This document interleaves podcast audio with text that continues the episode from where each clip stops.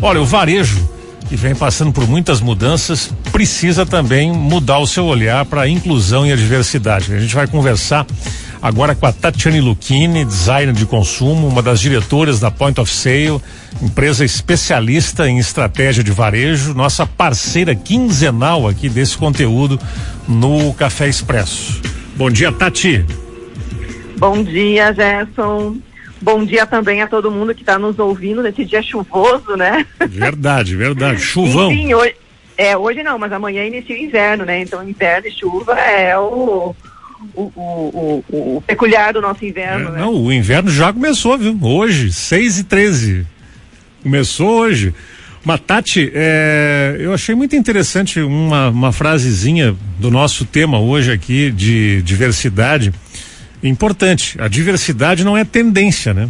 A diversidade é necessidade. Fala pra gente um pouquinho mais sobre essa frase que impacta aí.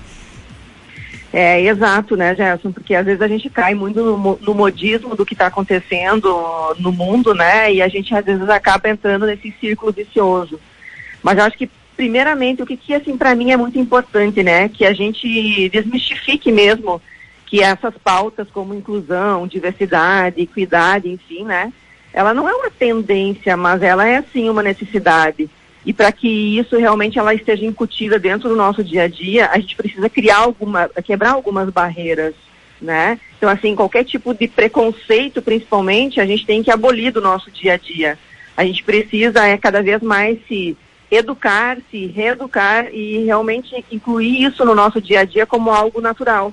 Né? E quando a gente fala em diversidade, é, a gente pode aí usar uh, no, no, em vários sentidos essa palavra, né? Porque assim, nós vivemos num país que é um país tão diverso, então é diversidade cultural, a gente tem diversidade das espécies, de gêneros, de raças, religiões, e aí a gente podia citar vários outros aqui, né?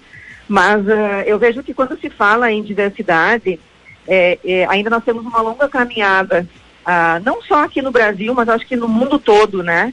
E, mas eu costumo ter uma visão muito otimista dessas coisas, sabe, Gerson?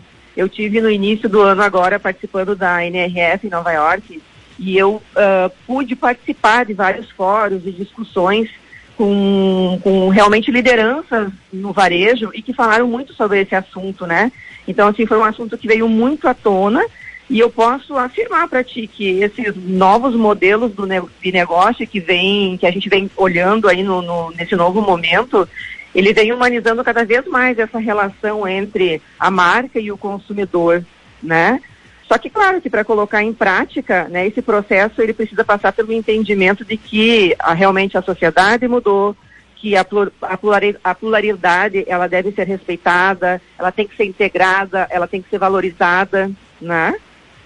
Agora, Tati, eu, eu, não gostaria de falar em, em, medo do lojista, né? Agora, esse item, ele tem que estar tá incluído, porque hoje existe a política do cancelamento, né?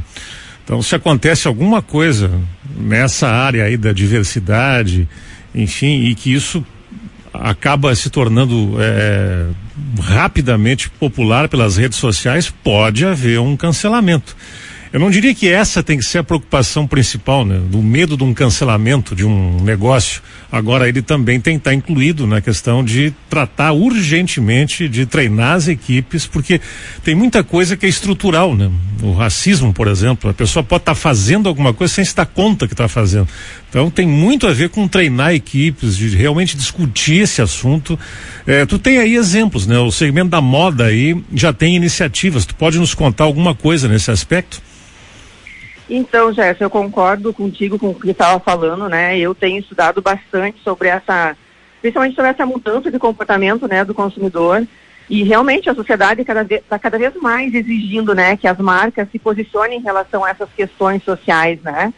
Então isso está muito em voga hoje, seja na maneira de comunicar com, com o público, uh, colocar a, a cultura das suas empresas, seus processos internos, seja por meio de produtos, serviços que oferece, enfim, né? E a moda é um desses segmentos que eu vejo que ele está bem na frente, né? Então, assim, é, o próprio exemplo que a gente vê das mudanças de normas de gênero, né? Então, assim, essas atitudes em relação à masculinidade, à feminilidade, elas são cada vez mais inclusivas.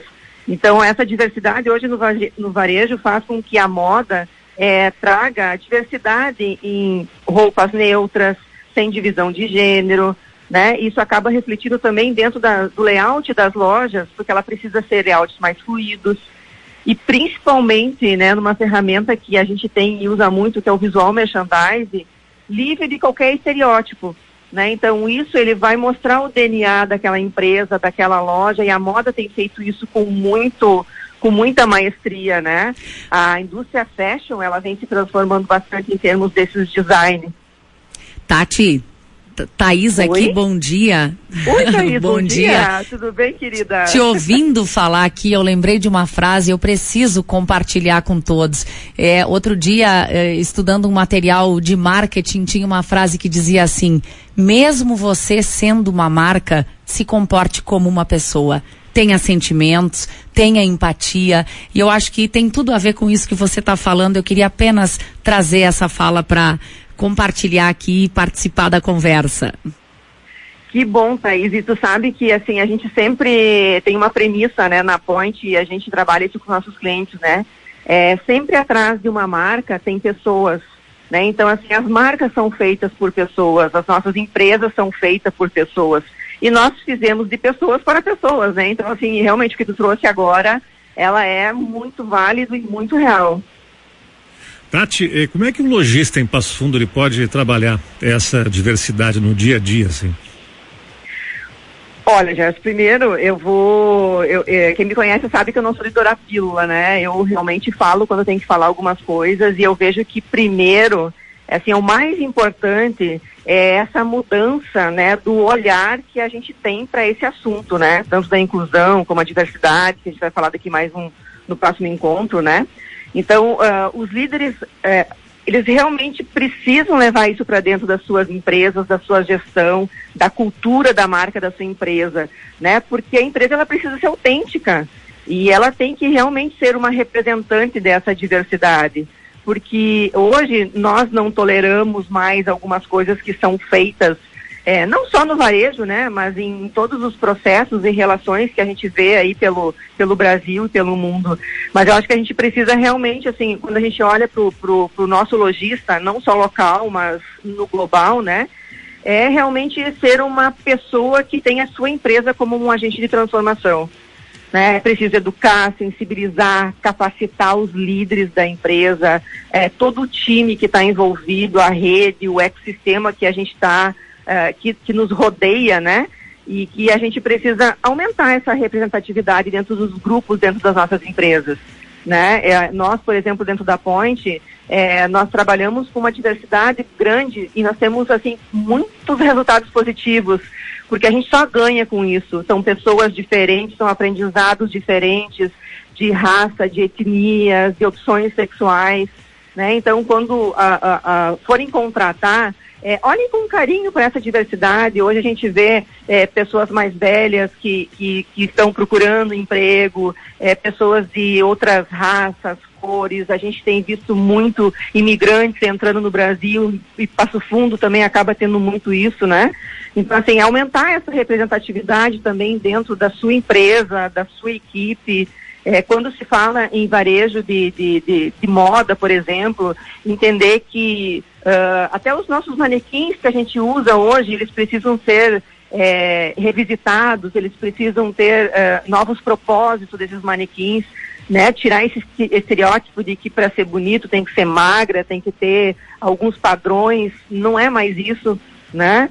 E acho que mais do que isso que eu falei até agora, né, é deixar claro, Gerson, que não é somente uma questão de fazer o que é moralmente correto, né? A gente precisa encarar isso mesmo como uma questão que ele é um problema, né? E a gente tem que trazer esse problema para o negócio, resolver, e isso tem que ser um método de liderança para que também a gente tenha, é, a gente possa colher mais frutos disso, né? E, e tornar o mundo mais equilibrado. Pois é, eu achei muito boa aquela frase do início ali, eu deixo ela como fechamento na nossa conversa aqui. A diversidade não é tendência, não é modinha, ela é necessidade, né? Ela é uma coisa que afeta as pessoas no dia a dia e as empresas devem refletir essa preocupação no dia a dia. Eu acho perfeito isso aqui, não é tendência. Não faz porque é moda, porque tem que dar resultado, faz porque é uma necessidade do ser humano. Tati, pelo bate-papo, muito obrigado. Uma boa semana para vocês aí, viu? Obrigada para vocês também, querido. Até. Valeu.